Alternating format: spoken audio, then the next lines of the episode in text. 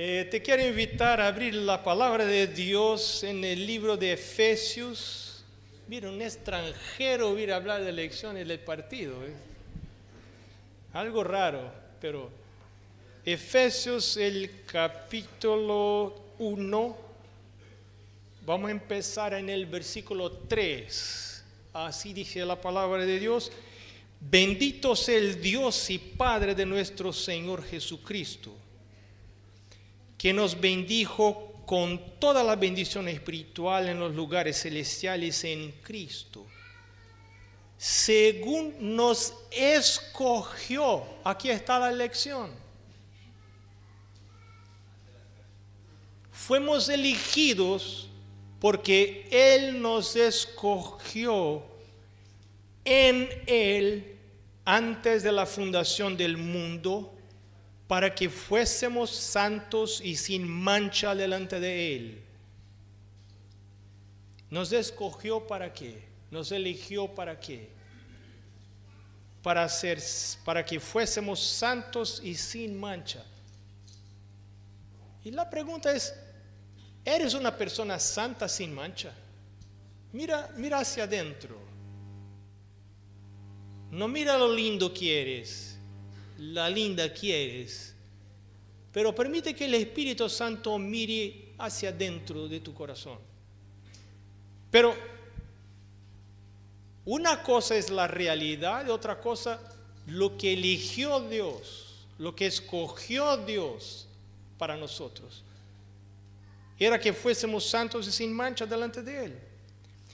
En amor habiéndonos predestinado para ser adoptados hijos suyos por medio de Jesucristo, según el puro afecto de su voluntad. Aquí hay un problema. Bueno, fuimos escogidos para ser puros, santos, sin mancha delante de Él. Si Él nos escogió para ser, es porque no somos.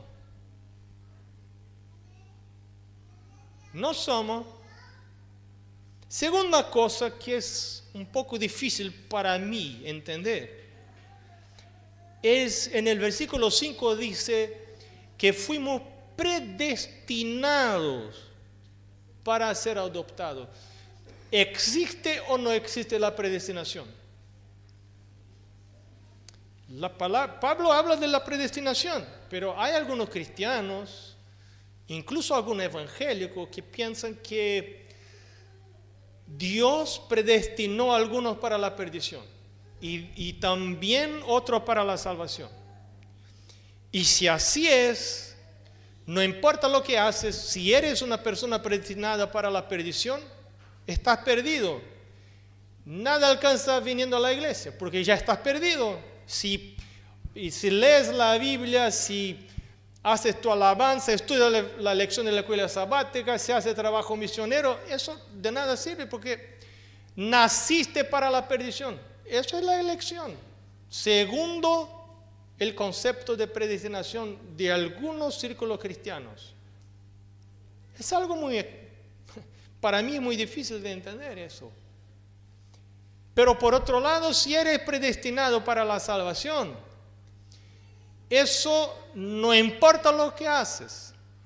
Puede pecar, pero ningún pecado será para la muerte, porque fuiste predestinado para la salvación.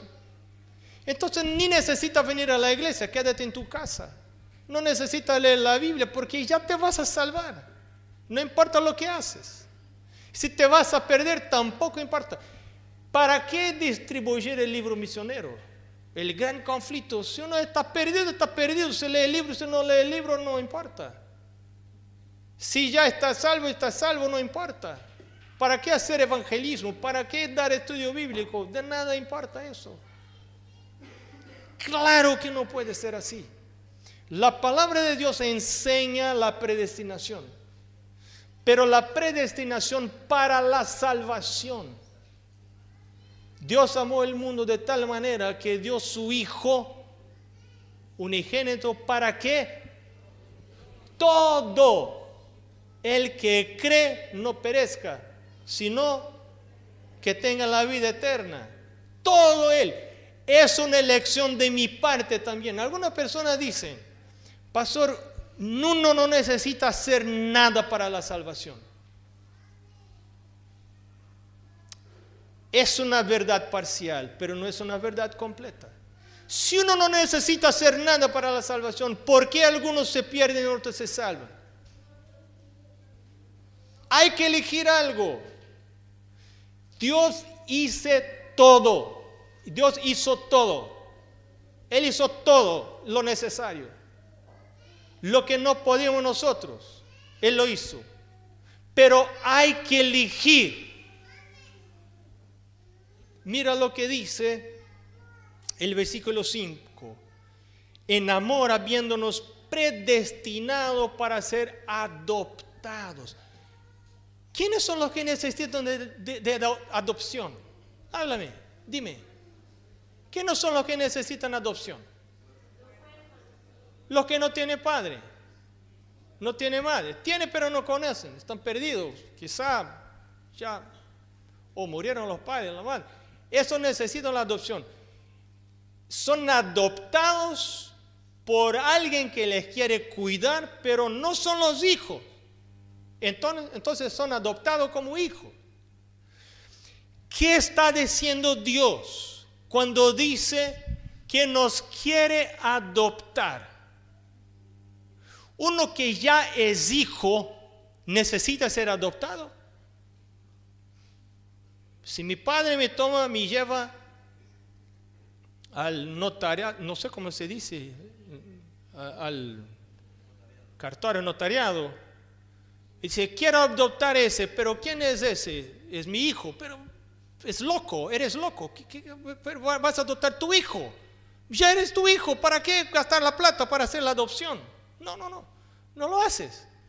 Entonces, cuando Dios nos dice que nos quiere adoptar, viene la pregunta, ¿somos por naturaleza hijos de Dios o no?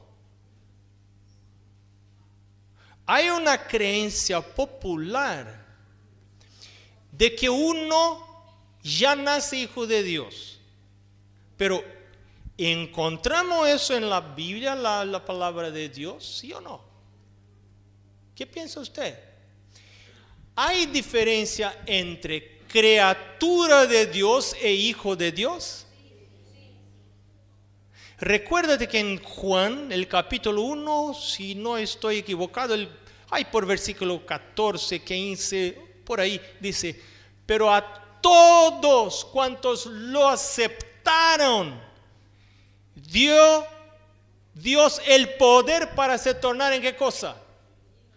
Hijos de Dios es algo que yo me torno, pero no soy por naturaleza. Hmm. Pensaba que eras hijo, hijo de Dios automáticamente. No. Así no nacemos nosotros.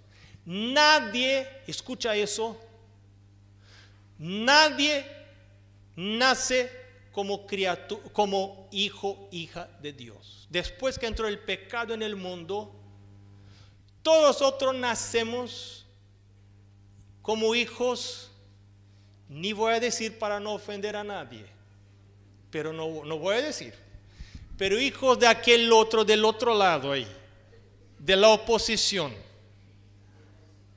Eh, de ese lado ahí, yo no quiero ese, pero somos y necesitamos elegir de qué lado vamos a quedar. Hay que elegir. ¿Por qué hay que elegir? Porque tenemos el libre albedrío. Y si Dios me salvara sin mi voluntad, entonces le acusaría el diablo. Él diría, mira, Marcos no quiere la salvación y está forzando las cosas.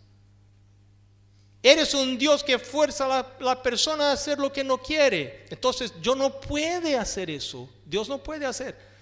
Dios necesita esperar que por mi voluntad yo pueda decir, yo quiero algo que no tengo. Es algo muy interesante porque en el capítulo 2 aquí en Efesios eh, dice la palabra de Dios y Él os dio vida a vosotros cuando estabais muertos en vuestros delitos y pecados. Un muerto no merece nada, no tiene valor alguno. Pero en este estado nos regala Dios vida. Esa es una ofrenda que Él ofrece a todos.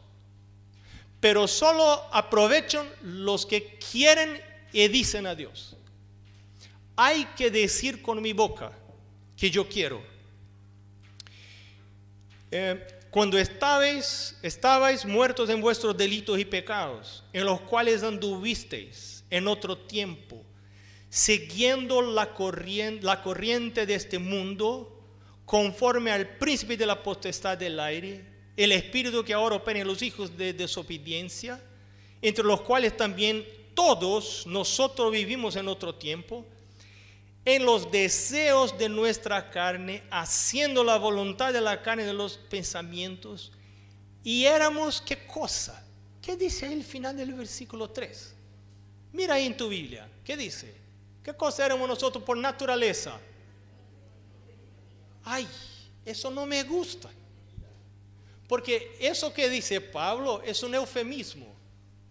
Pablo no está diciendo lo clarito porque quizá iba a ofender a alguien. Entonces él dice, mira, nosotros por naturaleza éramos por naturaleza hijos de la ira. ¿Qué es hijo del otro lado? Yo necesito aceptar Jesús. Déjame decir algo. ¿A dónde entra mayordomía ahí? Ah, que Dios me ayude a explicar eso, porque yo también necesito entender. El tema es que porque soy por naturaleza hijo de la ira, mira, mira las influencias que están manejando mi vida. La primera de ellas, mira en el versículo 2. En la mitad del versículo 2 dice, la corriente de este mundo, lo que está alrededor, las películas, la música, mis amigos, la universidad, mi trabajo, mi familia que no es cristiana. Eso es la corriente de este mundo que está alrededor, influenciando mis pensamientos, la manera de mirar el mundo, la visión del mundo, la cosmovisión. Eso que está alrededor, ahí está me influenciando. Esa es la primera gran influencia. La segunda, también en el versículo 2, el príncipe de la potestad del aire, el espíritu, ¿quién es ese? Es el diablo. Entonces tenemos la sociedad, lo que está a nuestro alrededor, tenemos fuerzas espirituales, ángeles malos, el diablo, Satanás. ¿Y cuál es la tercera influencia? Está en el versículo 3. La tercera influencia es los deseos de nuestra carne. Mira, yo tengo deseos. Yo tengo deseos que no están de acuerdo con la palabra de Dios. No le cuente a nadie, por favor, si no pierdo mi empleo. Un pastor puede tener deseo de la carne, pues, pero voy a hacer mi confesión hoy aquí. No me cuenta mi jefe Ted Wilson. Pero el bautismo no le saca a uno los deseos de la carne. Yo pensaba que después del bautismo, solo pensamientos santos. Yo no iba más a pelear con mi hermana. Yo me bauticé con 11 años y yo y mi hermana peleábamos mucho. Y yo pensé, después del bautismo, ya no hay más peleas. Tres días se pasaron, estaba todo muy lindo. Hasta que por culpa de ella, claro, porque, porque yo soy una persona maravillosa. Culpa de ella empezó la pelea otra vez. Pero después de un tiempo yo pensé, mira, ¿qué pasó con mi bautismo? ¿Será que fue un bautismo verdadero? ¿Será que fue aprobado por Dios? ¿Qué pasó? Años después, yo empecé a descubrir que el bautismo y la proximidad con Cristo no cambia la inclinación de mi carne. Eso no cambia. Lo que cambia es que ahora el Espíritu Santo pasa a tener el control de mi vida y no más la carne, pero la carne todavía está. Pero todavía, y eso no cambia si uno es pastor, si uno es anciano de la iglesia, si uno tiene 40 años de bautismo o se bautizó ayer, es lo mismo ahí está. Porque somos por naturaleza hijos de la ira. Esa carne que tenemos nosotros, que no puede heredar el cielo, por eso hay que morir. Escucha esa palabra, hay que morir. Morir, muerte morida o morir estando todavía vivo. Hay que morir. Nadie llega al cielo vivo. Nadie. Cristianismo es una religión de muertos. Porque hay que morir. Porque hay que morir. Cristo murió por nosotros, nos dando vida en nuestro lugar. Pero yo necesito morir con Cristo. Parece complejo, pero no es. Porque Pablo habló, yo estoy, ¿qué cosa? Crucificado con Cristo. Vivo no más yo, pero Cristo vive. ¿Qué, ¿Qué, quiere decir Pablo? Mira, yo estoy entendiendo lo que pasa, ese conflicto con mi vida. Yo no quiero más hacer de cuenta que soy cristiano. Me voy a la iglesia lindo, con el pello eh, peinado, ahí con mi corbatita, mi traje. Como si fuera un cristiano lindo, pero Dios me conoce. Él sabe quién soy. Él conoce mis pensamientos. Yo puedo engañar a mi señora, pero no a Dios. Y sabe que una cosa te voy a comentar. Uno no puede heredar la salvación si se, si, si se allega a Dios como lindo cristiano, que sea pastor, que sea anciano o cristiano adventista, lindo, maravilloso no le puede salvar a Dios, porque solo puede salvar Dios a los pecadores. Difícil. Mira la historia que contó Jesús. Dos hombres vinieron a la iglesia. Si entra, entrar a la iglesia juntos. Uno, lindo cristiano. Y se puso a la frente alabando a Dios diciendo, Mira Dios, cómo te quiero agradecer hoy. Porque no soy como las personas de afuera. Yo soy algo lindo, raro en este mundo.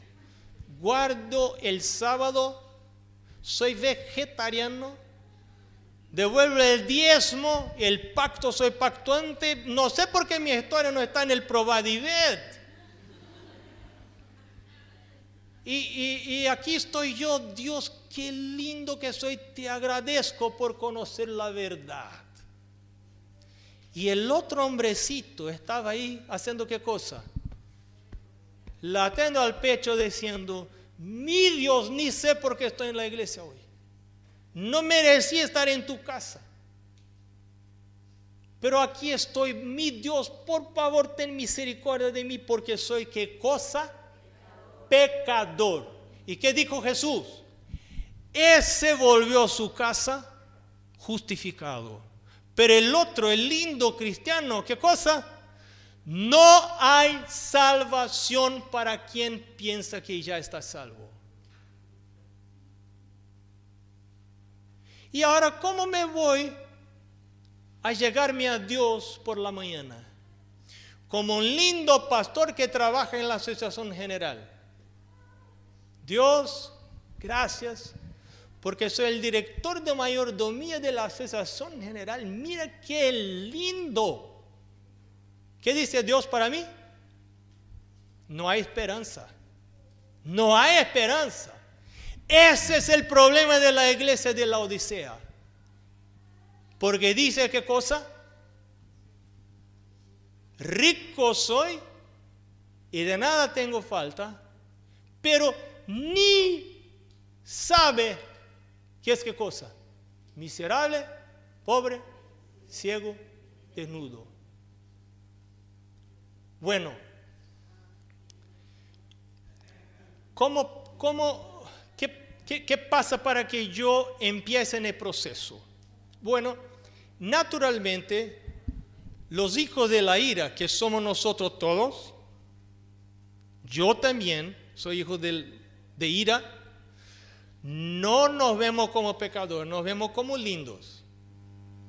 Yo soy bueno, yo soy una buena persona, nunca maté a nadie, ni las hormigas trato de cuidar para no matarlas. Yo nunca maté a nadie, yo no robé, no adulteré, no... Yo soy una buena persona, mira, muy mejor que los ladrones ahí yo soy buena persona. Así nos miramos, así me miro yo. Y sabe que a veces me pongo de rodillas para orar a Dios. Y no logro encontrar un pecado que confesar. Que santo hombre. Imagina. Una santidad. Pero lo que ¿qué, dice la palabra de Dios? Si uno dice que no tiene pecado, ¿qué cosa es? Mentiroso en él no está la verdad. Elena de White dice, hay una cita de Elena de White, ella dice que cuanto más cerca de Jesús, más pecado veo en mi vida. Cuanto más lejos de Jesús, más lindo soy. Estoy diciendo en mi palabra. Más lindo soy. Soy lindo. El, el, que dice, mi Dios, gracias te doy porque soy adventista. Y no hay salvación para mí. Entonces, más terrible mi condición cuando no tengo pecado que confesar que cuando tengo pecado para confesar. Porque la palabra de Dios dice, primera de Juan capítulo 1, versículo 9 dice, si confesamos nuestro pecado, Él es fiel y justo para hacer qué cosa? Perdonar nuestro pecado en nos purificar, nos limpiar de toda injusticia. Pero eso es un proceso diario, el proceso de ir a la presencia de Dios. Todos los días. Parece que cuando abro los ojos, vuelve el dominio de la carne. Y todos los días, no hay algo como, ya confesé mis pecados, ya estoy listo por la vida. No, todos los días hay que empezar el proceso. Bueno, ¿Cómo puedo mejorar mis percepciones espirituales para verme como realmente soy, como pecador? Una cosa muy importante. Yo necesito de la ayuda del Espíritu Santo, que es el colirio. Recuérdate, el mensaje de la Odisea dice, necesitas colirio. El colirio, así se habla en español, colirio, para lavar mis ojos. Eso es el Espíritu Santo, para que yo pueda ver ver mi situación, ver lo, que dice Dios. Pero el Espíritu Santo nunca trabaja alejado de, de, la palabra de Dios. Porque Él es originador de la palabra de Dios. Entonces, si yo tengo una experiencia linda espiritual, pero esta experiencia no está radicada en la palabra de Dios, en la Santa Biblia, mi religión es una religión falsa. Esa religión, y hay muchos cristianos y muchos adventistas que inventaron una religión, es una religión de su invención. Ellos inventaron una religión que les gusta, que les es conveniente. Y yo quiero una religión que me es conveniente. Es así que yo creo, pienso yo, pero no es lo que la palabra de Dios piensa, no es lo que la palabra de Dios dice, porque yo no quiero tener el trabajo de hacer dos cosas, leer la palabra de Dios, segunda cosa muy más difícil, someter mi vida a la palabra de Dios. Yo no quiero, porque es en contra mi inclinación natural, mi carne. Entonces, si empiezo a leer ese libro, ese es un libro peligroso, porque voy a leer ese libro, me va a decir que soy pecador. ¿Qué otra cosa ayuda, además de la palabra de Dios de la Santa Biblia, a mostrarme que soy pecador? Terrible, feo. ¿Qué otra cosa más? Los escritos de espíritu. Ah, ah, eso no quiero leer, pero eso me pega. Para eso leo yo, para que me pegue. Porque si me pega, me revela que soy pecador. Y si soy pecador, hay esperanza. Jesús me puede salvar. Pero si soy lindo, no hay salvación. Entonces quiero leer estos escritos. ¿Qué libro estás leyendo ahora? Porque estos escritos son para el tiempo del fin, justo antes de la venida de Jesús. Para esto está. Tenemos la Biblia como el principal, pero el espíritu de profecía, los escritos más específicos para el tiempo del fin. No para sustituir la Biblia, sino para aclarar el camino más específico ahora, justo antes de la venida de Jesús. Eso necesito leer yo. Y entonces, cuando el Espíritu Santo empieza a mí a hablar, yo puedo orar una oración honesta. ¿Cómo orar una oración honesta que le agrada a Dios?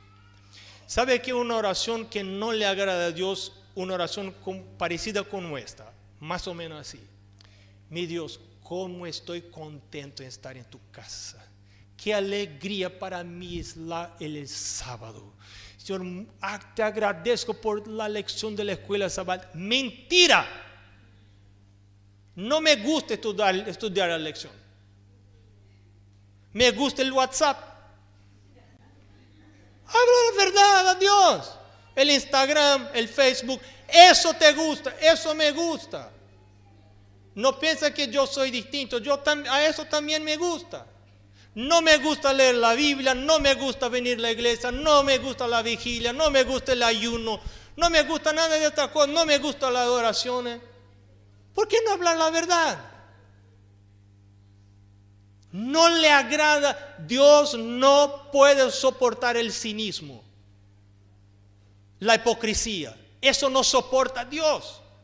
Cuando empiezan estas adoraciones, Dios se vuelve el rostro él habla en el libro de Isaías del capítulo 1, estoy cansado de ustedes, estoy cansado de los cultos, estoy cansado de los sábados, de la luna nueva, estoy cansado de vuestras ofrendas.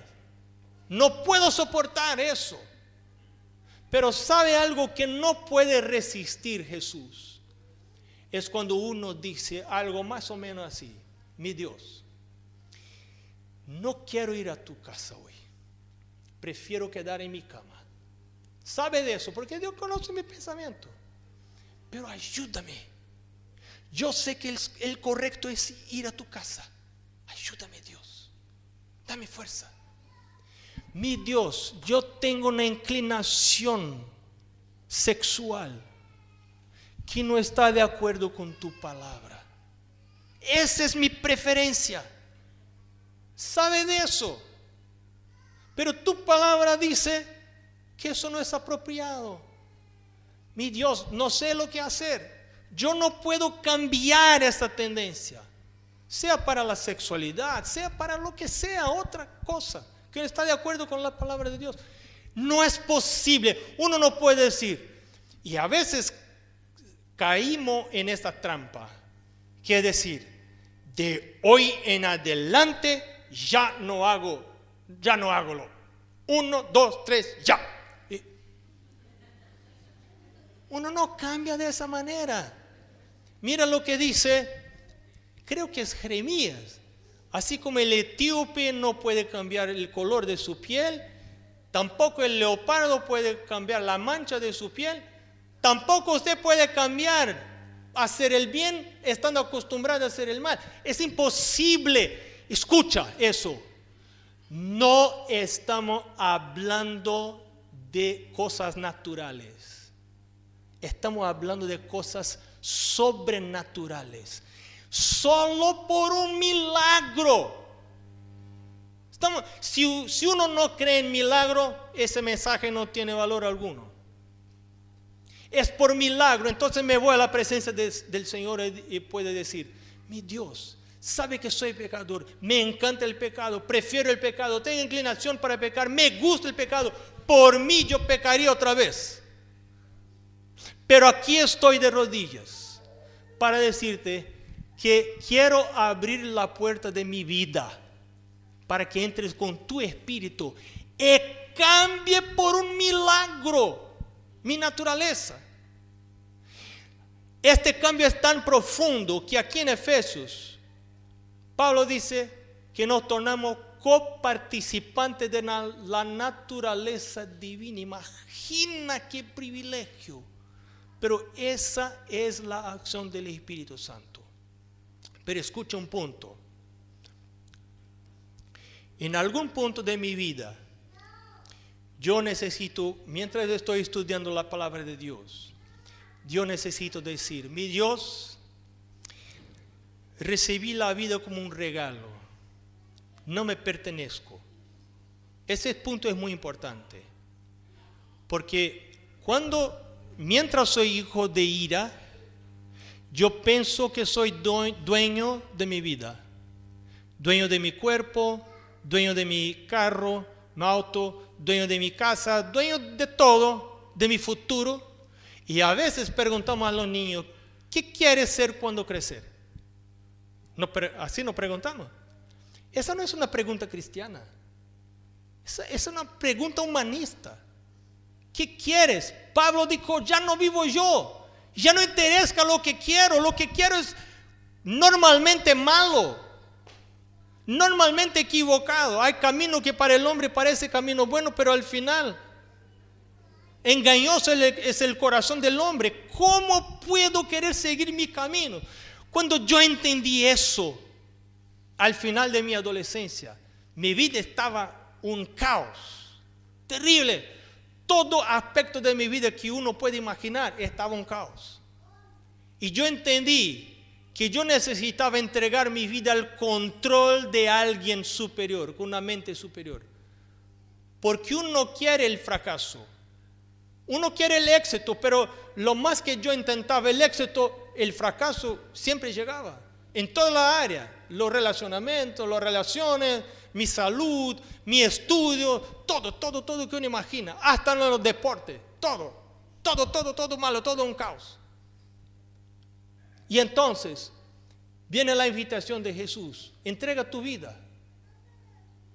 Y ahí empieza la lucha, porque uno no quiere entregar la vida. Yo, yo quiero decidir las cosas de mi vida, yo quiero decidir lo que voy a estudiar, yo quiero decidir con quién voy a casar, yo quiero decidir a dónde voy a morar, yo quiero decidir. Y entonces Dios, Dios que- queda ahí esperando y me deja. Si yo escojo seguir mi vida, Dios me deja. Él no me prohíbe, Él no me fuerza, no, no me fuerza. Pero yo tengo el privilegio de decir, mi Dios, hoy quiero entregar mi vida. Ya vivo no yo, sino Cristo va a vivir en mí. La comida que voy a comer es la comida de Cristo. La ropa que voy a vestir es la ropa de Cristo. La persona con quien me voy a casar no es la persona que quiero como el Sansón, sino es la persona que Dios va a elegir para mí. La manera como voy a utilizar mi plata ya no, ya no soy yo. ¿A dónde voy a morar? ¿Qué voy a trabajar? ¿Qué voy a hacer? Todo Cristo va a decir. Pero escucha algo antes. Uno jamás va a tomar esa decisión si no mira a Dios como una entidad, un ser bueno, que no va a sacar provecho de mi entrega para perjudicarme, sino que va a tomar provecho de mi entrega para hacerme bien. Eso se llama fe. Fe no es solamente creer que existe un Dios. sino es creer que Él existe, pero Él además de eso hace bien. Y es provechoso para uno entregar su vida. Entonces hoy, en nombre de Jesús, te estoy invitando para entregar tu vida. Puede ser que ya eres bautizado. No sé, o todavía no es bautizado, pero uno se puede haber bautizado, pero sigue viviendo su vida como quiere y no como Jesús quiere. Pero pastora, ¿dónde sé cómo quiere Jesús que yo viva? Biblia y espíritu de profecía. Pero pastor, no me gusta leer, tampoco me gusta. Y yo te, cuento más, empecé a leer la Biblia, espíritu de profecía, y después de un tiempo pensé, mira, eso no es para mí. Eso, yo no nací para eso. Y es verdad, realmente. Yo, no, yo nací para el pecado, claro. Pero yo pensaba que algunas personas nacían para ser santos, ancianos de iglesia, pastores, otros nacían como yo, volvido para el pecado, con ganas para pecar. Y yo empezaba a leer la Biblia y aquel conflicto no me encantaba hacer lo que decía la Biblia. Hasta que escuché un sermón en el colegio dentista en una semana de oración, el pastor diciendo, mira, mira para Jesús, fija tus ojos en Jesús, camina con Él, invita a Él para que entre, para que cambie tus inclinaciones no mira tanto tu vida, mira más la vida de Jesús. Y aquel que está en Cristo, mira Juan capítulo 15, aquel que está ligado a la vid, ese va a producir fruto. Y permanece ligado a Jesús, anda con Él. ¿Cómo me ligo a Jesús?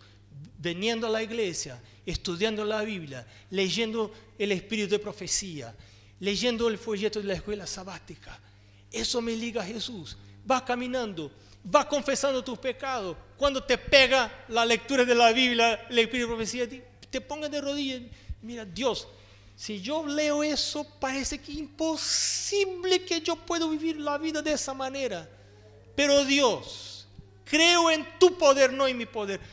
No tengo fuerza para cambiar, pero quiero seguir caminando contigo. Para que quiero permanecer abierto al poder de tu espíritu. Por favor, Dios, continúa tu trabajo en mi vida. Yo soy rebelde por naturaleza. Yo soy pecador por naturaleza. No estoy aquí por, por el lindo que soy. Estoy aquí por el pecador que soy. Cuando hablas de esa manera, Jesús ya no puede resistir. Y te va a abrazar, te va a decir, hijo, hija, te voy a ayudar. Te voy a ayudar. Vamos a caminar juntos te quiero ayudar. Porque estás me buscando de todo el corazón. Eso es buscar a Dios de todo el corazón. Es abrir todo y revelar todo a Jesús. Mira todo, lo más escondido, lo más oculto, lo más feo. Mira todo Jesús. No te voy a ocultar nada de mi vida. Cuando busca, cuando tu búsqueda es de esa manera, te va a bendecir Dios. Te va a ayudar Dios. Te va a salvar Dios. Te va a perdonar Dios. Te va a rescatar Dios. Te va a purificar Dios.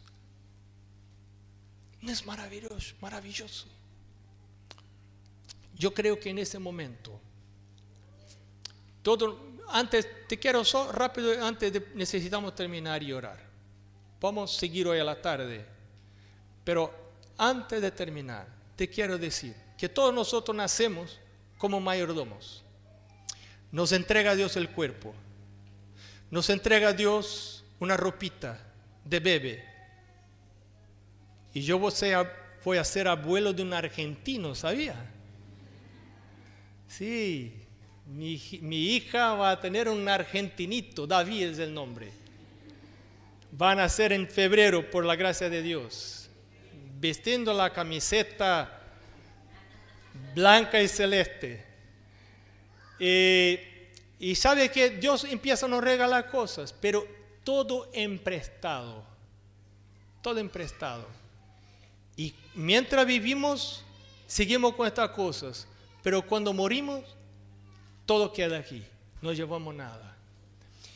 Y el propósito de nuestra vida necesita ser vivir para glorificar Dios. Si comemos, si bebemos o hacemos otra cosa cualquier, hacemos todo para qué? Para la gloria de Dios. Bueno, creo que el Espíritu de Dios está llamando a alguien aquí hoy para decir, dar un paso y decir, mi Dios parece imposible, pero yo quiero abrir la puerta para que tu espíritu entre, empiece el proceso. Es un proceso por toda la vida. A veces quedo tan desanimado. Te voy a decir eso, a veces estoy tan desanimado, pero ya decidí no voy a volver hacia atrás, voy a seguir buscando. Si un día Jesús eh, dijera, mira, no te quiero, no te quiero, yo voy a seguir queriendo. Puede rechazar Jesús, pero yo aquí estoy buscando. Así quiero yo hacer. No tengo tiempo para contar, pero ya estuve a la muerte pensando que me rechazaba Dios. Finalmente decidí decir eso. Aunque yo pienso que me rechaza, yo te quiero, yo quiero, yo quiero, ayúdame Dios. Hay alguien que quiere decir eso y que quiere pasar aquí, ¿Cómo para decir, ¿sabe cuando movemos nuestro cuerpo? Algo pasa aquí. Ah, por eso nos ponemos de rodillas, porque el movimiento del cuerpo eh, cambia cosas en la mente se quiere entregar tu vida, y yo también quiero, porque es una entrega diaria, te quiero invitar a, que pase, a que venga, para que podamos orar juntos aquí.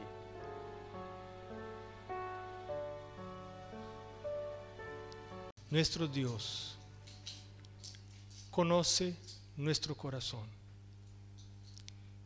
que somos por naturaleza hijos de ira aunque exteriormente tratamos de ocultar lo que somos en realidad. Y algunos de nosotros tampoco saben lo que son en, la realidad. Esto es todavía peor. Hay poder en Jesús y hay el Espíritu Santo que está dispuesto a sacar de nosotros el corazón de piedra y reemplazar ese corazón por un corazón de carne, sensible a tu voz, deseoso de hacer tu voluntad, de guardar tus mandamientos que son para nuestra protección. Señor, aquí están personas que quieren decir, yo soy pecador, yo acepto la muerte de Jesús en mi lugar, yo merecía la muerte porque tengo ganas de pecar. Me encanto pecado, mi inclinación es para el pecado, pero Gracias a Dios, Jesús murió por mí. Y yo puedo recibir nueva vida en Él. Señor, empieza el trabajo de la santificación, de la transformación de la naturaleza. Un trabajo que terminará con la venida de Jesús. Bendice tu iglesia. Queremos encontrar contigo, Señor, en, la, en tu venida y también hoy a la tarde. Te rogamos en el nombre de Jesús. Amén. Que el Señor bendiga a su pueblo. Algunos de ustedes todavía no están bautizados. El bautismo es el matrimonio. Hay el noviazgo y entonces el bautismo es el matrimonio, pero el matrimonio no termina, e, es el comienzo de una nueva relación. Entonces te invito a suscribirte al bautismo. Habla con los ancianos de la iglesia, los líderes de la iglesia. Me quiero bautizar, pero es bueno conocer el esposo antes. Entonces por eso es bueno estudiar la Biblia para conocer con quién te vas a casar y pronto entonces te va a bautizar. ¿Está bien? Pero el bautismo es muy importante. Nos vemos hoy a la tarde. Bendiciones.